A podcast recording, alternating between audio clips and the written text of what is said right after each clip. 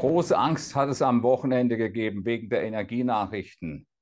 Ist die Angst heute noch genauso groß oder hat sich was geändert? Die Börse Frankfurt Sentiment Analyse.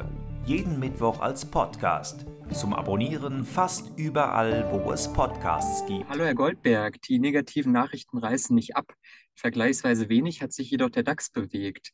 Warten unsere befragten Marktteilnehmer erstmal ab, in welche Richtung sich der DAX entscheidet? Ja, Herr Muth, äh, so abwarten, äh, das mag vielleicht sein. Auf der anderen Seite ist es natürlich bemerkenswert, wie die Ängste am äh, vergangenen Wochenende um sich gegriffen haben infolge der Schließung von Nord Stream 1. Das war jetzt ja doch für viele Marktteilnehmer eine Überraschung gewesen, offensichtlich. Man war ja mit dem DAX eigentlich auf einem guten Weg nach oben und dann kam dann doch diese Nachricht raus und natürlich damit verbunden die ganze Diskussion über Energie, die wir die ganze Zeit haben.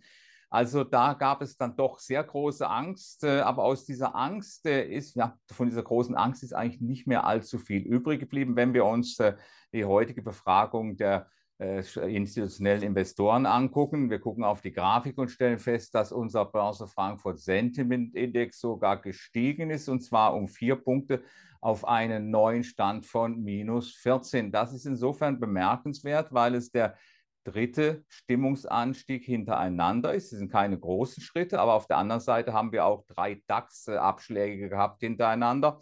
Der letzte war allerdings, wie Sie ganz richtig bemerkt haben, nicht riesengroß gewesen. Man hätte da unter Umständen sogar viel mehr erwarten können. Das war ein Wochenverlust von einem Prozent gewesen. Der Abstand zwischen Privatanlegern und institutionellen Anlegern hat sich beim Sentiment-Index wieder vergrößert. Was äh, sind denn Ihrer Meinung nach die Gründe dafür?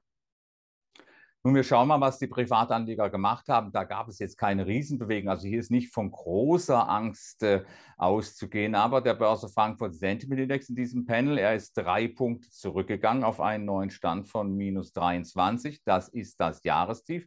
Äh, das muss man feststellen. Auf der anderen Seite ist das jetzt keine allzu große Verschiebung gewesen.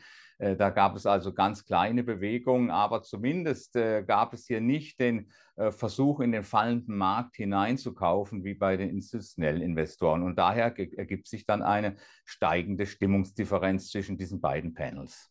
Zumindest nach der Historie ist der September der schlechteste Börsenmonat des Jahres. Wie wahrscheinlich ist es denn angesichts unserer Umfragezahlen und der negativen Nachrichten, dass auch der September 2022 sich in diese ähm, Historie einreiht?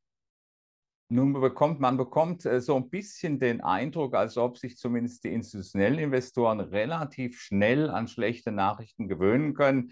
Äh, da haben wir die große Angst gehabt vom vergangenen Wochenende. Und jetzt äh, zur Wochenmitte ist das dann alles abgeklungen. Da gibt es also auch den Mut, in den fallenden Markt hineinzukaufen. Jetzt äh, sind das wahrscheinlich keine Positionen, die hier angelegt worden sind, um eine große Trendwende zu spielen. Äh, wir können davon ausgehen, äh, dass man hier schon mit einem kleinen Anstieg, vielleicht einem Anstieg über 13.000 auf 13.100, 13.150 zufrieden wäre aus der Sicht derjenigen, die jetzt äh, sich auf der Bullenseite engagiert haben. Es sind nicht viele, muss man gleich dazu sagen, aber es ist bemerkenswert, dass es trotzdem gemacht wird.